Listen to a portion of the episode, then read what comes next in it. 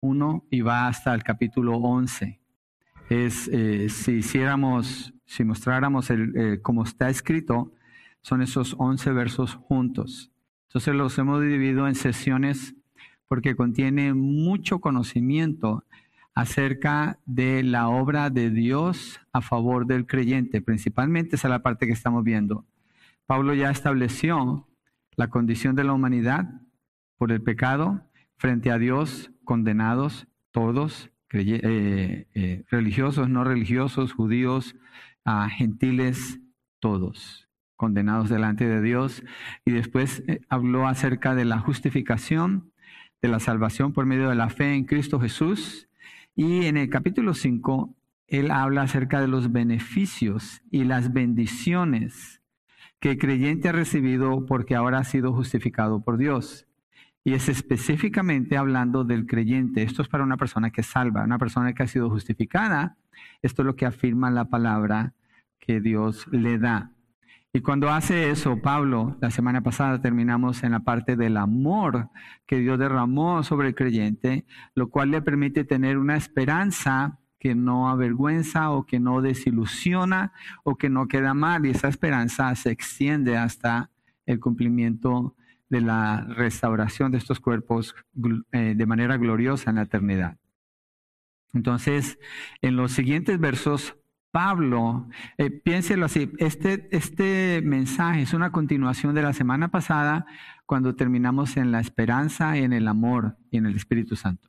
Entonces Pablo lo que hace ahora es que mira el amor de Dios y empieza a mostrar la manera como Dios ha llevado a cabo su amor o en qué consiste el amor de Dios. Eso es lo que él está haciendo en esta parte. Ese va a ser nuestro enfoque. Y el título del mensaje es Rescatados por Dios. Ahora piensen esto nada más en el título. Si Dios nos rescató, ¿quién nos puede quitar de las manos del Señor? Si Él fue el que hizo el rescate. Entonces Pablo está afirmando esto. Pablo está afirmando esto y aquí lo describe en detalle. Entonces el primer punto, vamos a ver en tres puntos y, tienen divisiones adentro, pero el primero es Cristo murió por nosotros, versos 6 y 7 allí de Romanos capítulo 5.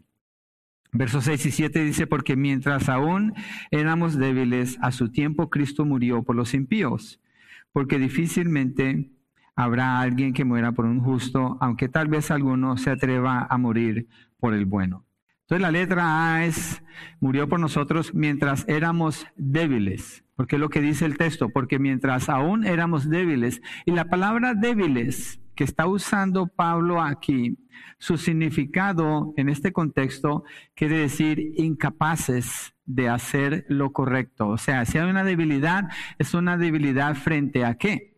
Como él está hablando del amor de Dios, de la justificación, es una debilidad de las personas en cuanto a poder hacer lo correcto. Es decir, estar sin control sobre los apetitos pecaminosos, sin poder dejar lo que es perverso y pecaminoso, sin entendimiento, sin capacidad para buscar a Dios, desviados, inútiles, inútiles hablando espiritualmente.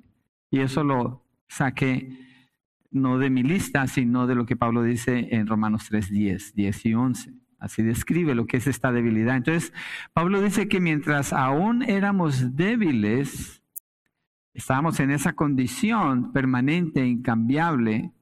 En esa condición es que Dios ha hecho esta obra. Es que Cristo murió, ¿sí? Estábamos encadenados y sin salida. Y una pregunta que sale al oír del amor de Dios por los que Él ha salvado es, ¿cómo sabemos que este amor está garantizado? Por ejemplo, cuando una pareja se casa, el hombre dice, que hace unos votos para estar con ella hasta que la muerte los separe. Y son unos votos humanos, están hechos delante de Dios como el testigo. Y obviamente eso es por toda la vida. Pero ¿qué garantía hay? ¿Qué garantía hay de que esto va a ser así? De que ese amor va a permanecer. Mi esposa y yo cuando hablamos de nuestro matrimonio usando esta ilustración, nuestra respuesta es, es que ella tiene temor de Dios es que él tiene temor de Dios. Separado de Dios no tiene sentido las promesas, pero en este caso estamos hablando de la obra de Dios, del amor de Dios. va mucho más allá de lo humano. Entonces, ¿qué garantiza que así es? Como dice Pablo en el verso anterior, el 5, que tenemos una esperanza que no avergüenza porque el amor de Dios ha sido derramado sobre nosotros por medio del Espíritu Santo. Entonces, Pablo, adelantándose a esta pregunta, la contesta explicando cómo es que opera el amor de Dios. Y cuando explica cómo opera el amor de Dios, con estas palabras que estamos viendo, entonces asegura, afirma a los hermanos en Roma, porque la carta fue escrita para ellos. Obviamente nosotros somos afirmados hoy. Así que estando en la condición de débiles, es que a su tiempo Cristo murió por los impíos. La primera acción, ¿qué podíamos hacer? Nada. ¿Quién tomó la iniciativa? Dios. Él era el que podía hacerlo y él toma la iniciativa bajo esa condición de debilidad. B. Cuando éramos impíos, la segunda parte del verso 6 dice, a su tiempo Cristo murió por los impíos. Cuando éramos débiles, a su tiempo Cristo murió por los impíos. Entonces, primero éramos qué? Débiles, incapaces de venir a Dios. Y ahora dice que éramos impíos, se introduce este término. Impíos es una persona sin ningún interés o deseo por lo que agrada a Dios. Es una persona que no tiene temor de Dios, no busca a Dios. Es una vida ajena a la voluntad y al propósito de Dios. Salmo 1.1, mire lo que dice el Salmo 1.1. Bienaventurado el varón que no anduvo en consejo de malos, ni estuvo en camino de pecadores. ¿Cierto? ¿Lo dije bien o me salté, no? Tengo que repasar este texto, se supone que me lo sé de memoria. Cuán bienaventurado es el hombre que no anda en el consejo de los impíos, en la versión Nueva Biblia de las Américas, que es lo mismo que malos en la Reina Valera. Ni se detiene en el camino de los pecadores, ni se sienta en la silla de los escarnecedores. Entonces, el texto de Salmo 1 está haciendo una distinción y está indicando quién es un impío en este caso. Es un mal camino, es un mal consejo, es una persona que no hace bien porque no tiene temor de Dios. ¿Cómo están esas personas? Éramos débiles, cuando éramos impíos, las personas están en peligro. ¿Cuál es el peligro de una persona que es un impío? Mire, una persona que está en peligro normalmente pide ayuda, busca ayuda, quiere salir de allí. Pero en el caso de los impíos, están en peligro de ser juzgados y ejecutados por Dios en cualquier instante, porque no hay garantía de cuánto continúa la vida. Pero esas personas, porque son impíos y no tienen temor de Dios, no piden ayuda y no les importa, no tienen temor de Dios. Viven como impíos, alejados de Dios, fuera del propósito de Dios, sin ningún aviso sin ninguna preocupación, o bueno, alguna preocupación, pero lo ocupan con otras cosas. Ignoran completamente la verdad de Dios. La ignoran y no les interesa. Pablo dice en Romanos en el capítulo 1 que sabiendo quién es Dios, no lo glorificaron a Él, sabiendo quién es Dios, porque Dios se ha manifestado a través de la creación. Entonces, estando en esa condición, débiles, sin poder salir de allí, impíos, sin temor de Dios, estando en esa condición, Cristo murió por ellos o por nosotros, buscando la aplicación aquí. Mire Hechos 3:18, lo que dice el texto allí. Y habla del tiempo en que Dios ha hecho esto. Hechos 3, 18, porque el texto que estamos estudiando, antes de leer Hechos, porque mientras aún éramos débiles, a su tiempo, a su tiempo, Cristo murió por los impíos. Entonces Hechos 3, 18 dice, pero Dios ha cumplido así lo que anunció de antemano por boca de todos los profetas que su Cristo debía padecer. Es algo anunciado desde el Antiguo Testamento y a su tiempo, en el tiempo que Dios designó, viene el Señor Jesucristo y hace esta obra de amor morir cuando éramos débiles y éramos impíos. Y ciertamente lo que está indicando los textos es que nadie busca a Dios. Y Dios, por medio de los profetas, anunció la promesa que hizo de buscar al hombre y traer a, o enviar a su Hijo Jesucristo para alcanzar al hombre. Entonces, a su tiempo, Dios hace eso al morir por los impíos su Hijo Jesucristo. Entonces, es Dios quien busca al hombre para llamarle al arrepentimiento y la fe en Cristo Jesús. Es Dios el que toma esa iniciativa. El que está amando, ¿quién es? Dios. El ser humano no es. La iniciativa es toda de Dios y la acción de rescate es gracias al plan de Dios en el tiempo en que debía de suceder. Así Dios cumple lo que Él ha prometido. Entonces, siendo débiles, estando en condición de incapacidad, no lo buscaban, no les importaba, no temían a Dios, pero aún así, a su tiempo, Cristo murió por los impíos. Si se fijan que el ser humano no tiene nada que ver con el amor de Dios, cero, absolutamente nada que ver con el amor de Dios. La descripción que Pablo está dando de las personas así es que provocan el rechazo y la ira y el juicio de Dios. Y así es. Pero Dios ha provisto un medio para poder amar a la humanidad y es Cristo Jesús. Entonces éramos débiles, éramos impíos. Pero ¿cómo es que murió por nosotros si estábamos en semejante condición? Y Pablo lo ilustra para hacer un contraste con el débil e impío en la humanidad frente al sacrificio de Cristo y dice en el verso 7, ahí en Romanos 5, porque difícilmente habrá quien muera por un justo, aunque tal vez alguno se atreva a morir por el bueno. Entonces, hablando del amor de Dios, muere por el débil, impío, en el tiempo que Él ha determinado.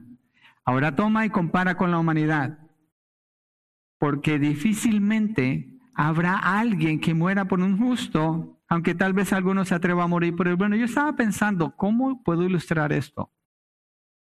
¿Cómo puedo ilustrar esto? Porque seguro que puede haber una persona que haga tal sacrificio, lo cual es raro. Pero miremos un poquito cómo funciona. En ocasiones se exaltan personas como héroes por acciones que toman a favor de otras personas. Pero cuando usted analiza esas historias, la mayoría de las veces lo que sucede es que alguien, en, nuestro contexto, nosotros, nosotros decimos buena gente o mala gente, ¿cierto? Y está bien, es el contexto humano, no, no tiene que ver con la salvación, pero sí hay. Entonces, alguien que es buena gente reacciona ante una situación de peligro para proteger a otra y esta persona muere en el intento. ¿Ok? Esos son los héroes que normalmente se proclaman, aunque por lo general no está la muerte allí. Pero digamos, son, son circunstancias fuera de control, son situaciones inesperadas, nada de eso se planifica. Así sucede. Ok, eso se considera como héroe en la humanidad. Pero pensar que una persona, miremoslo desde el punto de vista que Pablo está comparando, pensar que una persona decida morir por alguien bueno, se refiere a que esta persona conoce la situación de peligro, sabe claramente las consecuencias, pero aún así toma la decisión de ir a morir por el bueno. Eso es algo premeditado, donde se han visto todas las opciones, pero esta persona va, no con el riesgo de que pueda morir, sino sabiendo que la única opción es morir. Esto es muy raro. ¿Si ven la diferencia entre el héroe popular que salen en las noticias, que no está mal, está bien, es una buena acción. Pero comparado con el sacrificio de Cristo, el sacrificio de Cristo es algo premeditado, planificado, pensado, orado. Una persona normalmente no piensa así. Es muy raro, puede suceder, pero es muy raro. Porque Dios nos creó con un instinto de preservación y la dirección en que una persona se mueve es exactamente la contraria, es fuera del peligro. Voy a poner una ilustración más cerca todavía, que nos ayude. Y estaba pensando en el trabajo que hacen los oficiales de policía. Yo respeto mucho el trabajo de los oficiales de policía. Este edificio es usado por ellos para muchos de sus entrenamientos. Pero el trabajo que ellos hacen es, mientras las personas están huyendo del peligro, los oficiales de policía están corriendo hacia el peligro. ¿sí? Tratando de ilustrar la, comparación que Pablo hace. Ellos van hacia donde está el peligro para confrontarlo. Su postura no es ir a morir. Ellos nos van, ellos nos van pensando, hoy me voy a morir, voy para allá. No es así. Saben que hay un riesgo alto, pero no saben si ese será el resultado final. Aún así, es muy noble su disposición para proteger y ayudar al que está en peligro, pero no lo hacen con un conocimiento absolutamente claro de que van a morir. De nuevo, es una posibilidad, pero para eso usan armas, tienen entrenamiento precisamente para evitar que mueran en esos intentos y que puedan ser efectivamente protegiendo al que está en necesidad. Además, otro punto en esta comparación, el trabajo de ellos y todos los que hacen ese tipo de trabajo es defender al que es víctima. Se morirían por la víctima, pero jamás por el criminal. Estarían a manos del criminal, pero ellos no morirían por el criminal. ¿Si ven la diferencia? Esa es la comparación que Pablo está presentando cuando dice, eh, difícilmente habrá alguien que muera por un justo. Difícilmente habrá alguien que muera por un justo. Pero cuando Cristo muere, Él no muere por ningún justo. En la ilustración de las víctimas que van a ser rescatadas, ellos son los buenos en esta, en esta ilustración. El criminal es el malo. El policía va por el que es víctima. Jesucristo va por el que es el criminal. ¿Y quién es el criminal en esta historia? Nosotros, Pablo dice nosotros. Cristo murió por nosotros. Cuando éramos qué? Débiles, es decir, no buscábamos agradar a Dios. Cuando éramos impíos, no teníamos temor de Dios. Cristo está yendo a morir por ellos. Si Jesucristo, el Señor Jesucristo no va pensando, quién sabe, a lo mejor sea muy difícil. No, Él sabe que va a morir. Entonces es muy diferente el, contraste que Pablo está haciendo. No existe nada humano que se pueda comparar o parecer un poco al amor de Cristo Jesús. No existe. Ese es el punto que le está tratando de hacer allí. Él muere por los impíos. Exactamente lo contrario al ejemplo que vimos. Cristo voluntariamente caminó hacia la muerte. Un texto de Mateo que dice que Jesucristo puso su rostro hacia Jerusalén y los discípulos le decían, pero Señor, Tú sabes que te quieren matar. ¿Por qué quieres ir a Jerusalén? Y él dice, es necesario que el Hijo del Hombre sea entregado a manos de impíos y que muera y después que levante de los muertos. Él dijo, nadie me quita mi vida, sino que yo la pongo para volverla a tomar. Jesucristo no fue una víctima. Jesucristo no quedó atrapado en un, no cayó en una trampa donde no pudo salir. Jesucristo caminó hacia la muerte, porque cuando Dios envió a su Hijo Jesucristo y tomó la forma de hombre, esa es la razón por la cual Él nació. Ahora cuando se celebra Christmas, Christmas no tiene sentido si no se habla de la muerte del Señor Jesucristo, porque la razón por la cual Jesucristo nació como un bebé era para un día morir en la cruz del Calvario. ¿Por quién? Por los débiles, por los impíos, los que no buscan a Dios, los pecadores. C, que esa es la parte que sigue Pablo allí en el verso 8. Cristo murió por nosotros cuando éramos pecadores. Estamos hablando del rescate de Dios. Verso 8. Dice, pero Dios demuestra su amor para con nosotros en que siendo aún pecadores, Cristo murió por nosotros. Otro énfasis que Pablo hace. Débiles, impíos y ahora pecadores. Pecadores, en el contexto judío, la palabra como se usa la palabra pecadores es los que están fuera del pueblo de Dios. Los judíos se referían a los gentiles, a los que no eran judíos como pecadores decían esos pecadores. Se refieren a los que viven sin ley porque no tienen la ley de Dios y son completamente rechazados y marginados en todo sentido. Entonces Pablo está, introduce ese término para hacer ese énfasis. Hay un texto donde dice, nosotros somos judíos de nacimiento y no pecadores de entre los gentiles. Si no estoy mal, es en Juan 8, cerca del verso 58 por allí. Isaías describe a los pecadores como descarriados, apartados. Mire Isaías 53, 6, donde él describe la condición del ser humano. Claro, los judíos hacían esa distinción entre judío y gentil, y a gentil le decían pecadores, pero va mucho más allá, abarca a todas las personas. Isaías 53, en el verso 6. Pero él fue, ah, perdón, el 6. Todos nosotros nos descarriamos como ovejas. Entonces los pecadores están descarriados, ¿cierto? Nos apartamos cada cual por su camino. ¿Qué indica eso? Un pecador es una persona independiente. ¿Independiente de quién? De Dios y de su verdad. Una persona que busca su propio camino. Pero el Señor hizo que cayera sobre él la iniquidad de todos nosotros. Sí, dice que en Jesucristo cayó la iniquidad.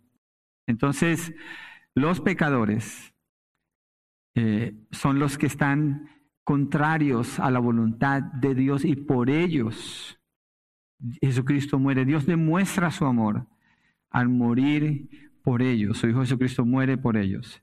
Entonces, cuando Jesús va camino al, al Calvario, no lo hizo a favor del inocente. A veces cuando hablamos de la salvación o predicamos el Evangelio, ¿qué tiene que hacer una persona para poder ser salvo. Reconocer que es un débil, que es un impío, que es un pecador. Es todo lo que tiene que hacer. Reconocer su pecado. ¿Por qué? Porque como es débil no puede alcanzar a Dios. Como es un impío ignora las verdades de Dios y como es un pecador camina en contra de la voluntad del Señor viviendo su propia voluntad. Entonces Jesucristo es por ellos, por los que va a morir, por los criminales, por los mentirosos, los adúlteros, los idólatras, los traidores, los cobardes, los asesinos, los borrachos. Todos estos son los débiles que no tenían ni el deseo de salir de su iniquidad ni los medios para de alguna manera salir de allí. Estaban en una trampa de muerte y condenación, impíos y pecadores en dirección al infierno. Les esperaba el castigo que merecían por sus obras. Como cada persona, esa es la realidad. Fue por ellos por quienes Cristo murió. Y así demostró Dios su amor por ellos. Fíjese, el amor de Dios es completamente diferente. La palabra amor que Pablo está usando en este texto en griego es la palabra ágape. Hay tres maneras de describir el amor o tres tipos de amor. El amor ágape es un amor unilateral. Unilateral quiere decir que la, hay una persona que recibe ese amor y otra que lo da. La persona que lo recibe no merece para nada, ni llama la atención en ningún sentido ser amada o amado. El que lo da está dándolo todo por esa persona sin esperar absolutamente nada a cambio. Ese es el amor ágape, ese es el amor de Dios. Ese es el amor de Dios.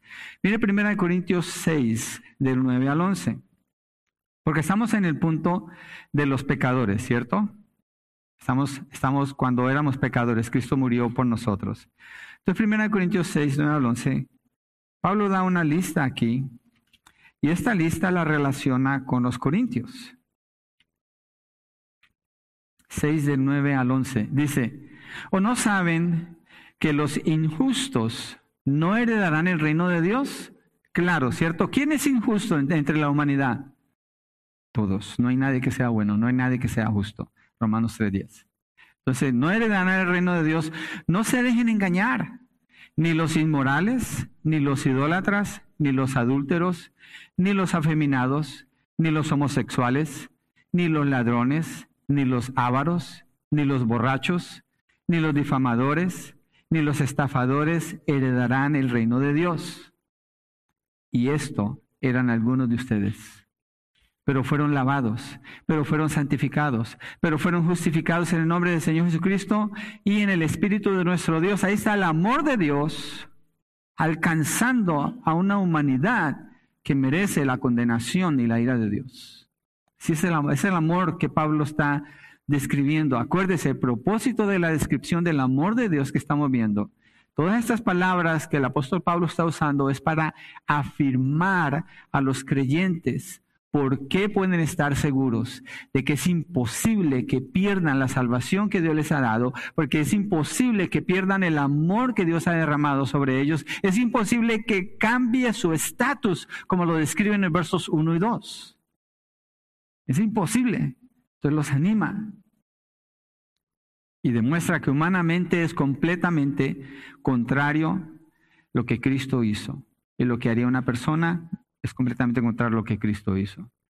Pero Dios demuestra su amor para con nosotros, en que siendo aún pecadores, Cristo murió por nosotros. Eh, de paso, la palabra amor que sale en estos textos es la primera vez que es mencionada en el libro de Romanos, y también el Espíritu Santo la primera vez que es mencionado en el libro de Romanos. Y Pablo sigue desarrollando eso después en el resto del libro. Entonces, Cristo murió por nosotros cuando éramos débiles, impíos, pecadores. Me salté uno. No, vamos bien ahí. Ok. Segundo, Cristo nos salva de la ira de Dios. El primer punto es que él, murió por nosotros. El segundo es que nos salva de la ira de Dios. Versos 9 y 10, Pablo sigue explicando más detalles de la obra, de la obra redentora del Señor Jesucristo, la manera como mostró su amor. Nos justificó por su sangre. Verso 9. Voy a empezar por partes en el verso 9. Entonces, mucho más, dice Pablo allí, antes de continuar, como que está diciendo, como si fuera poco, hay más. No solamente murió cuando éramos débiles por ser impíos y pecadores, pero todavía hay más, como si fuera poco, hay más. Lo que está indicando Pablo es que los beneficios de la justificación son enormes, son enormes son grandiosos, son grandes. Y dice, habiendo sido ahora justificados por su sangre, seremos salvos de la ira de Dios por medio de él. En Romanos 1.18, Pablo expone la ira de Dios cuando dice, regresemos allí en Romanos 1.18, dice, porque la ira de Dios se revela desde el cielo contra toda impiedad e injusticia de los hombres que con injusticia restringen la verdad. Cuando dice de los hombres, ¿de quién está hablando? Él ahí los describe. Los impíos, los religiosos, los judíos, los describe a todos. Capítulo 1, capítulo 2, capítulo 3. Entonces la ira de Dios se ha manifestado en contra de la humanidad, porque la humanidad con impiedad e injusticia restringe la verdad de Dios. A veces cuando eh, estoy tratando de evangelizar, o lo usted lo hace, le pregunta a una persona, ¿qué cree usted que se merece? Y la persona tratando de ser humilde dice, no, no me merezco nada. Y la aclaración es, sí, sí se merece algo. Todos se merecen algo. Se merece el infierno, se merece el juicio y el castigo eterno de parte de Dios por causa de sus pecados. Sí se merece algo. Pero Dios no quiere darle lo que usted se merece. Lo que Dios quiere darle es salvación vida eterna, justificación y librarle de la ira de Dios. ¿Por qué de la ira de Dios? La paga del pecado es que la muerte, esa muerte más allá de la muerte física indica una separación eterna donde Dios está derramando su ira sobre esas personas que mueren sin Cristo por la eternidad, sin misericordia, sin compasión, sin amor, meramente justicia es lo que hay allí. Solamente hay justicia. Esas personas son ajusticiadas eternamente. Entonces, cuando Pablo dice que Jesucristo por su sangre nos libra de la ira de Dios, es muy significativo lo que está, lo que está presentando allí. En la muerte de Cristo, Dios hace justicia contra nuestros pecados. Es decir, la ira de Dios, cuando Cristo está en la cruz, la ira de Dios es derramada en Jesús. ¿Cuánto de la ira de Dios? Toda la ira de Dios. Toda la justicia es hecha en Él, en Jesucristo, quien toma los pecados de quienes Él va a salvar y Dios ejecuta juicio sobre Él y derrama su ira, toda su ira contra esos pecados. Entonces, Jesucristo derrama su sangre y nos libra de la ira de Dios. El castigo está allí. La humanidad vamos caminando directamente a ese punto de juicio, pero Cristo se pone allí, recibe esa ira y quita la ira. Ya no hay ira. Cuando la persona llega confiando en Cristo, lo que encuentra es que no es que Dios le justicia, sino que Dios le justifica porque Cristo ya pagó por esos pecados. Entonces la ira de Dios ya no está presente allí para que cree en Cristo. La realidad es que todos éramos por naturaleza hijos de ira, dice Efesios 2.3. Es importante entonces saber que la muerte de Jesús es efectiva es efectiva. Esto es importante en la salvación, esto es importante en la esperanza, esto es importante en las promesas de Dios. La muerte del Señor Jesucristo es efectiva. ¿Cómo sabemos que fue efectiva su muerte? Porque Él se levantó de entre los muertos al tercer día. Él venció la muerte, Él venció el pecado, Él venció a Satanás. Y se levanta al tercer día, lo cual indica que su muerte fue efectiva. Dios aceptó el sacrificio de su Hijo Jesucristo. Él vive porque ya no hay manera de ajusticiar los pecados por los que murió. La paga de pecado es la muerte, Él ya ha muerto. Esto es lo que nos salva de la ira de Dios. Ella ha recibido la descarga de toda la ira de Dios allí en el Calvario. Mire Hebreos 9, 27 al 28, un texto muy importante porque este texto habla del juicio cuando una persona se muere. Hebreos 9, 27 al 28. Pero enseguida en el siguiente verso habla como ese juicio es quitado. Hebreos 9, 27 al 28, estuve en un funeral, a veces les he contado, pero una persona que apreciaba mucho venía aquí, pero el funeral lo hicieron en otro lugar, sus familiares querían hacerlo en otro lugar. Esa persona que predicó ese día leyó este texto y dijo, así como está decretado que los hombres mueran una sola vez. Y yo me quedé, sí, sigue, hay más. Nunca dijo el resto, porque quiso afirmar que el que murió era bueno, porque era bueno, entonces estaba en el reino de Dios, lo cual contradice completamente toda la obra de Cristo. La niega. Pero mire el texto, dice, así como está decretado que los hombres mueran una sola vez y después de esto el juicio, cada persona tiene que encontrar ese juicio, Verso 28, así también Cristo, habiendo sido ofrecido una vez para llevar los pecados de muchos, aparecerá por segunda vez sin relación con el pecado para salvación de los que ansiosamente lo esperan. Este es el rescate de Dios, salvados de la ira de Dios, por la obra que Cristo hizo. En Cristo es que es posible ese rescate y es un rescate efectivo. Por Él somos salvos de la ira de Dios. Lo que nos espera entonces, si estamos en Cristo, no es juicio. ¿Nos encontraremos con Dios como juez? No, como nuestro Padre que está en los cielos. Por medio de Jesús, nuestro Señor Jesucristo Salvador, tenemos acceso al Padre. Fue lo que Pablo dijo en el verso 1 y 2.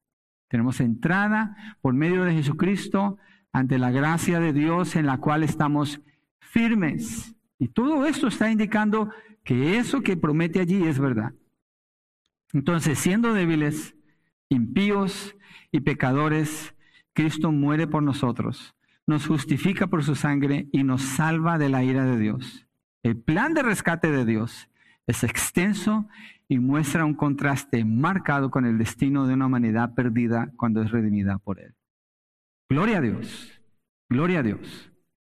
Hermanos, este mensaje, cuando estaba estudiando este mensaje, yo decía, es que Pablo está demostrando el amor de Dios, cómo funciona el amor de Dios. A veces decimos, Dios es amor, hay gente que habla del amor de Dios y es tan pobre su concepto, es tan lejos de lo que significa el amor de Dios.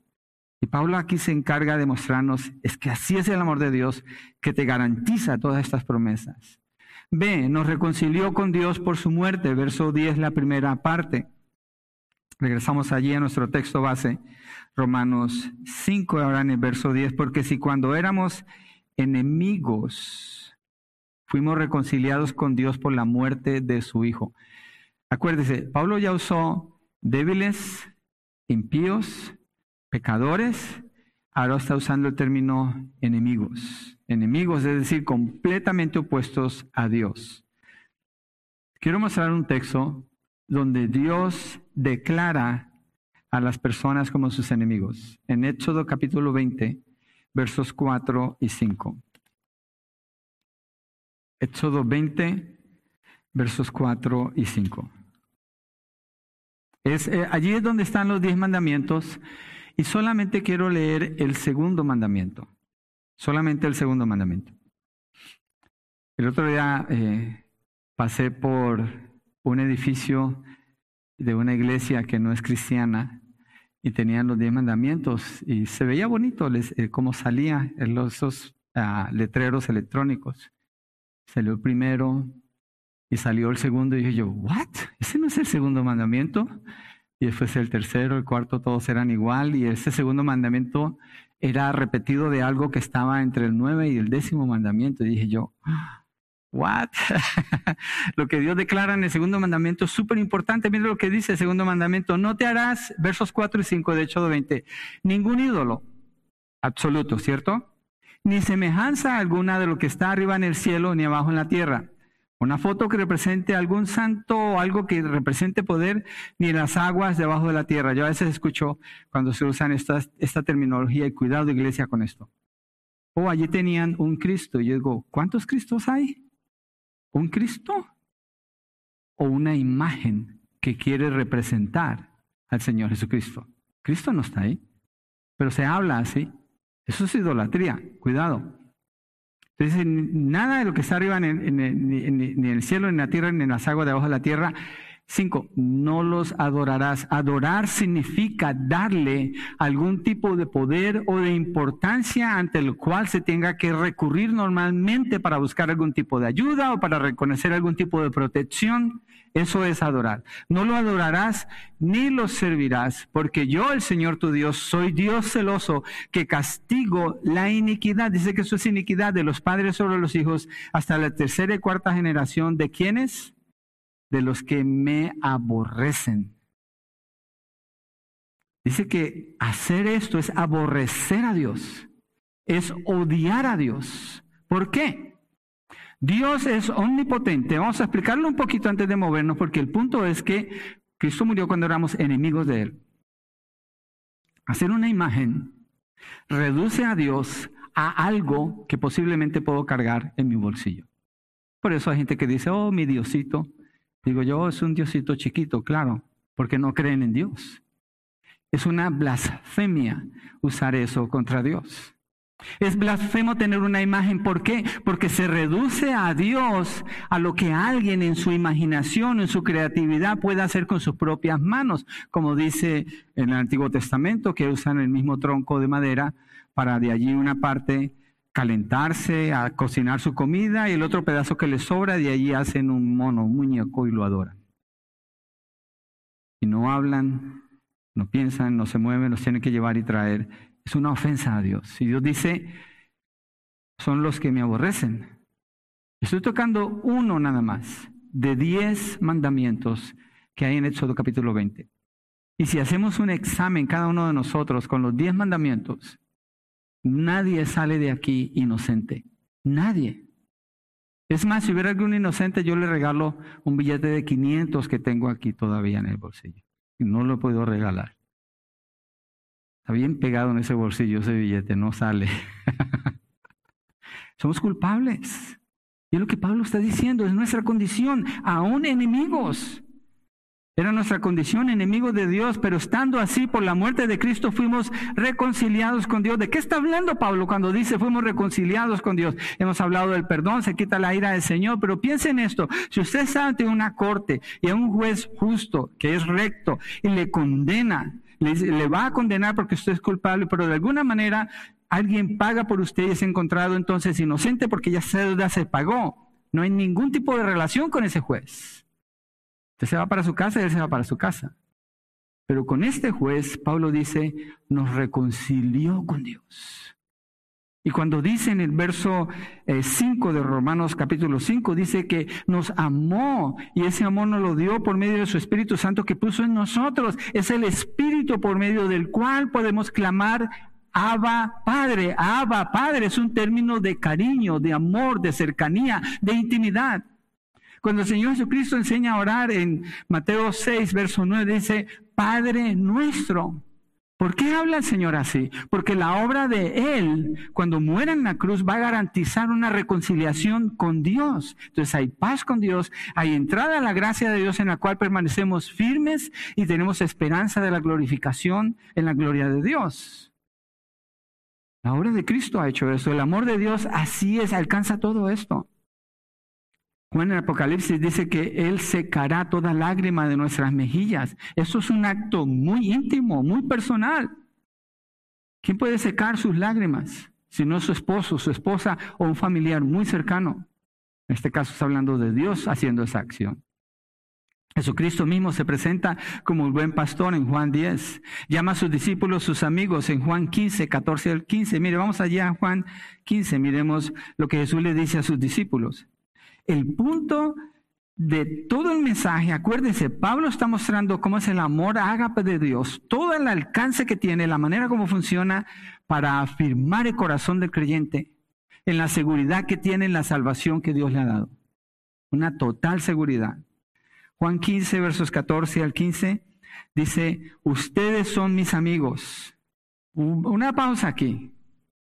Ustedes son mis amigos. Yo me acuerdo que hace años, y me arrepiento de haber hecho eso, voy a confesar este pecado aquí. Mi hijo Nathan con uh, Javi querían cantar una canción y practicaron. Yo no sabía que estaban practicando, pero un día me dijo, Dad, queremos cantar esa canción. Y ese canto dice, Dios es mi amigo. Y el enfoque de la canción es que Dios es mi amigo. Y le dice, ¿sabes que yo no encuentro ningún texto que diga esto en la Biblia? Pienso que no deberías de. Y se desanimaron.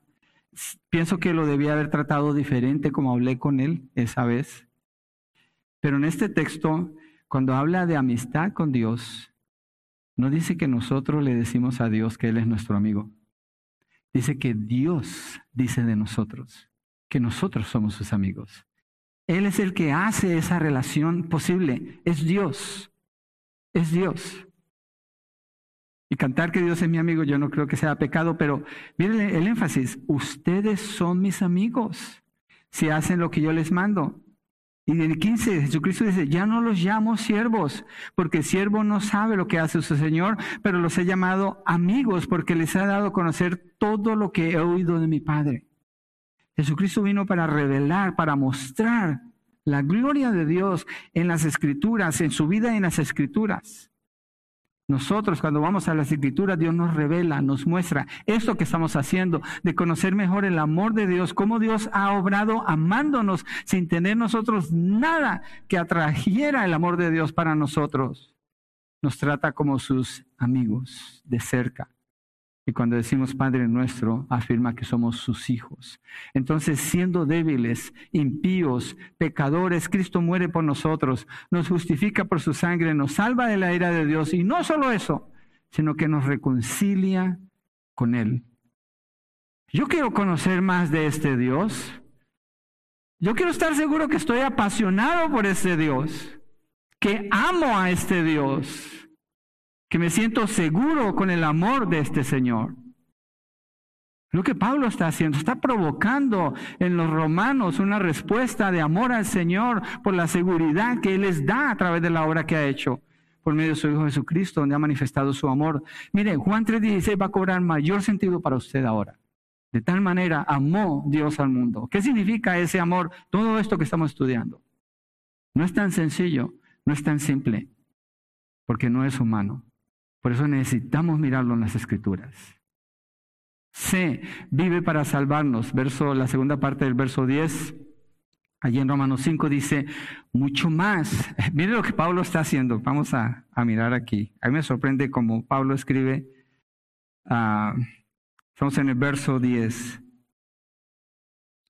En el verso 9 dice, entonces mucho más. Ahora en el verso 10 Después de que dice, porque si cuando éramos enemigos fuimos reconciliados con Dios por la muerte de su Hijo, mucho más. Y cada vez que habla algo del amor de Dios, dice, y mucho más, y mucho más. Y no solo esto, mucho más. no acaba allí, hay más beneficios. Es mucho más. Las bendiciones de Dios son inagotables y la realidad de su amor por nosotros es algo maravilloso. Es ahí donde yo me reservo el derecho de usar la palabra awesome. God is awesome.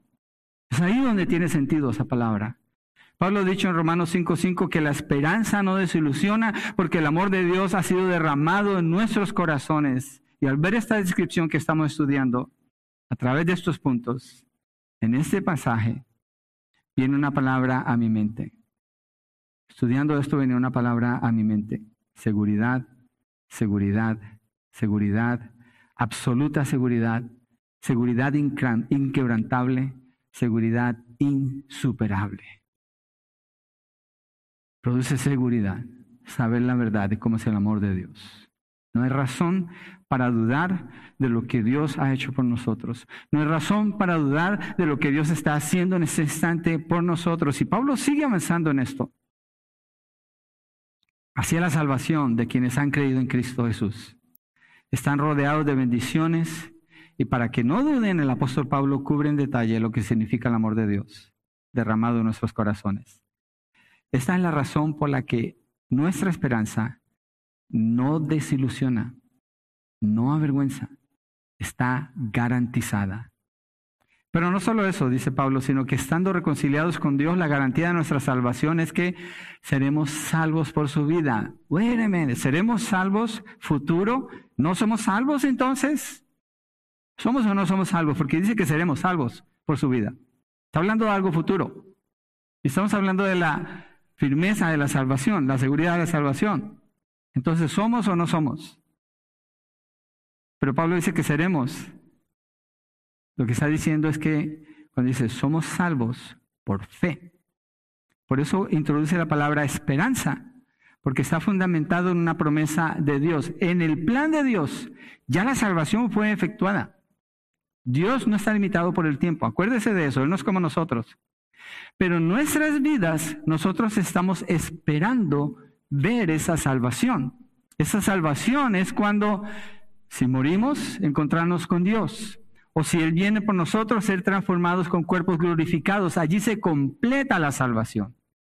En ese sentido, seremos salvos por su vida. ¿Y qué indica esto?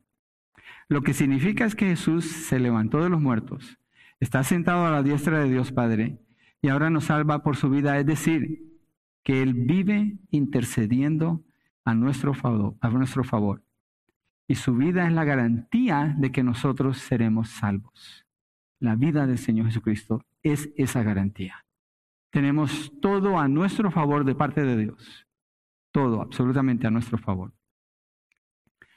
En esta descripción que estamos viendo aquí, un punto clave aquí, ¿hay algo que nosotros tenemos que hacer? Nada, ¿cierto? Nada. Al contrario, si tratamos de hacer algo, lo arruinaríamos, porque nuestras obras niegan la, obra de Dios. Cualquier cosa que nosotros quisiéramos hacer no tiene nada que ver con nuestra salvación. Cero. Es un regalo, es gracia, es el amor de Dios motivado por qué? Porque Dios es amor. Esa es característico de quién es Dios y así lo ha mostrado a través de su Hijo Jesucristo. Miren Romanos 8, 31 al 32.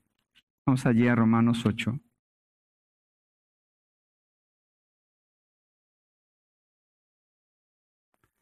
A veces que hablo con mi hija me dice, oh, I can't wait to be there, no puedo esperarme para estar ahí, pero tienes que esperar. es una expresión, obviamente. Pero yo así me siento con Romanos capítulo 8. I can't wait to get to Romans 8.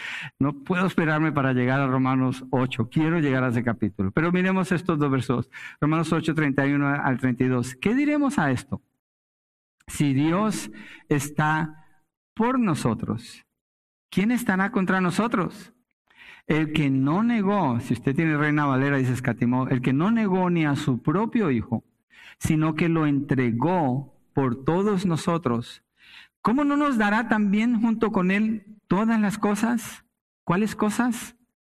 Todas las cosas. ¿Y qué hicimos nosotros en esa descripción de, de Romanos 8, 31 al 32? Nada, somos recipientes. Recibimos bendición sobre bendición sobre bendición de parte del Señor en relación con la salvación.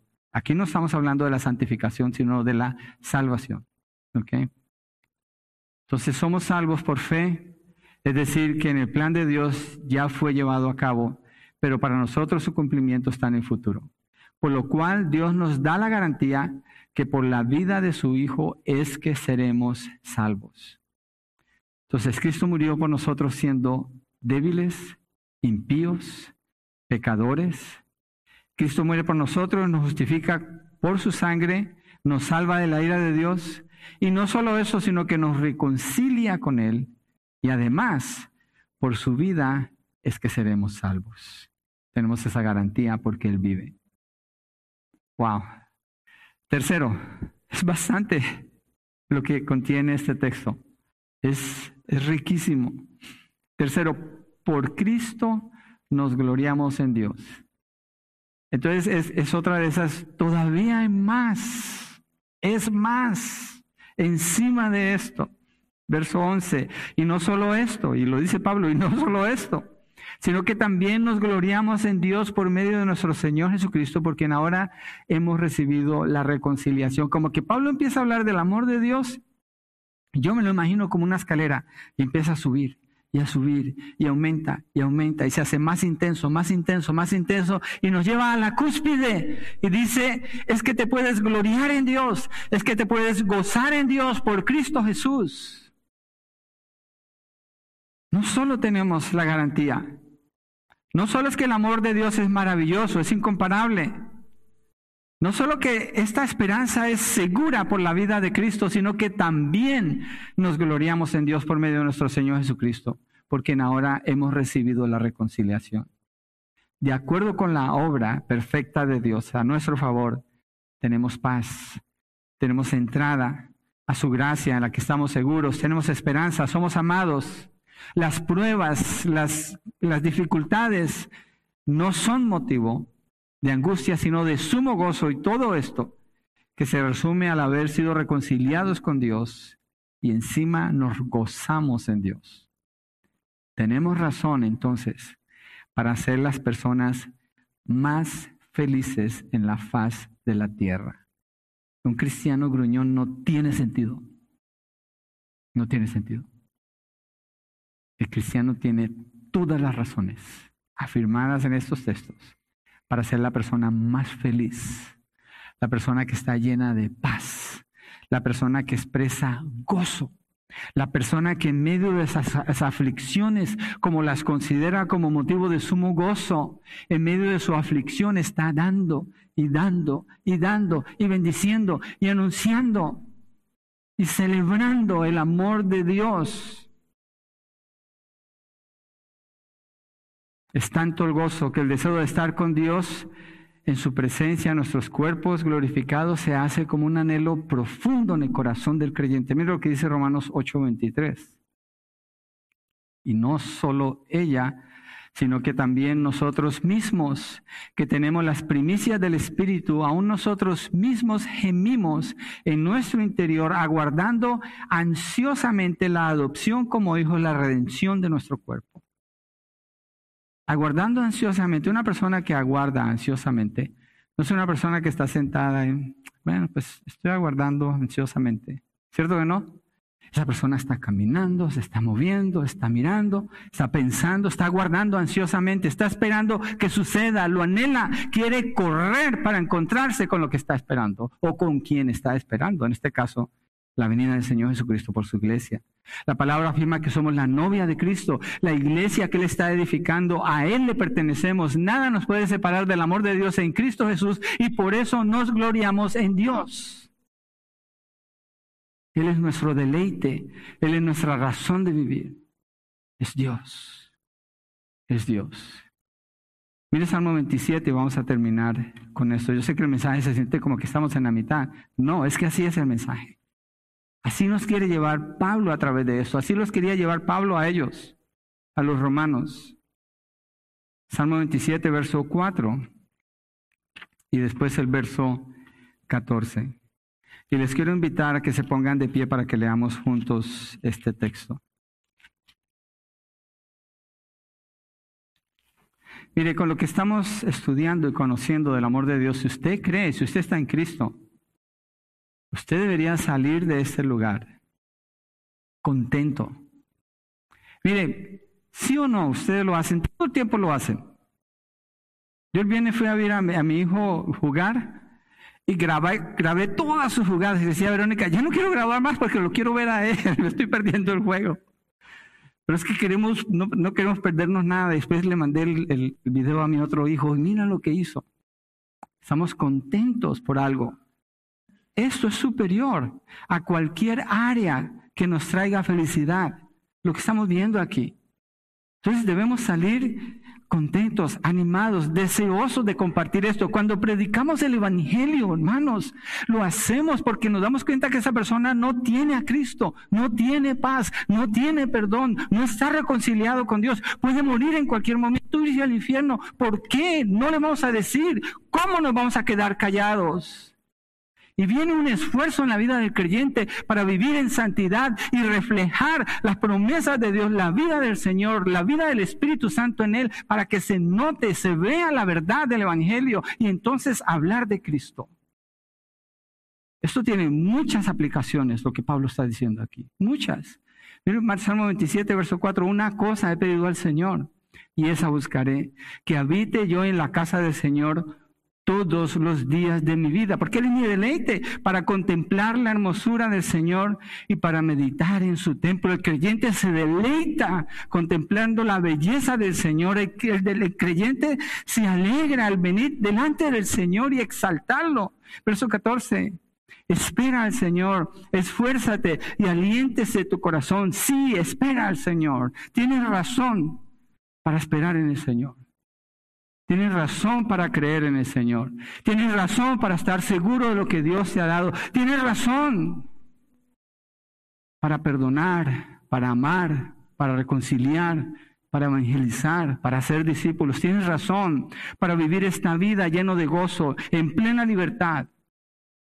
Si tú crees en el Señor Jesucristo, todo esto es tuyo. Todo esto es de usted. Padre, gracias.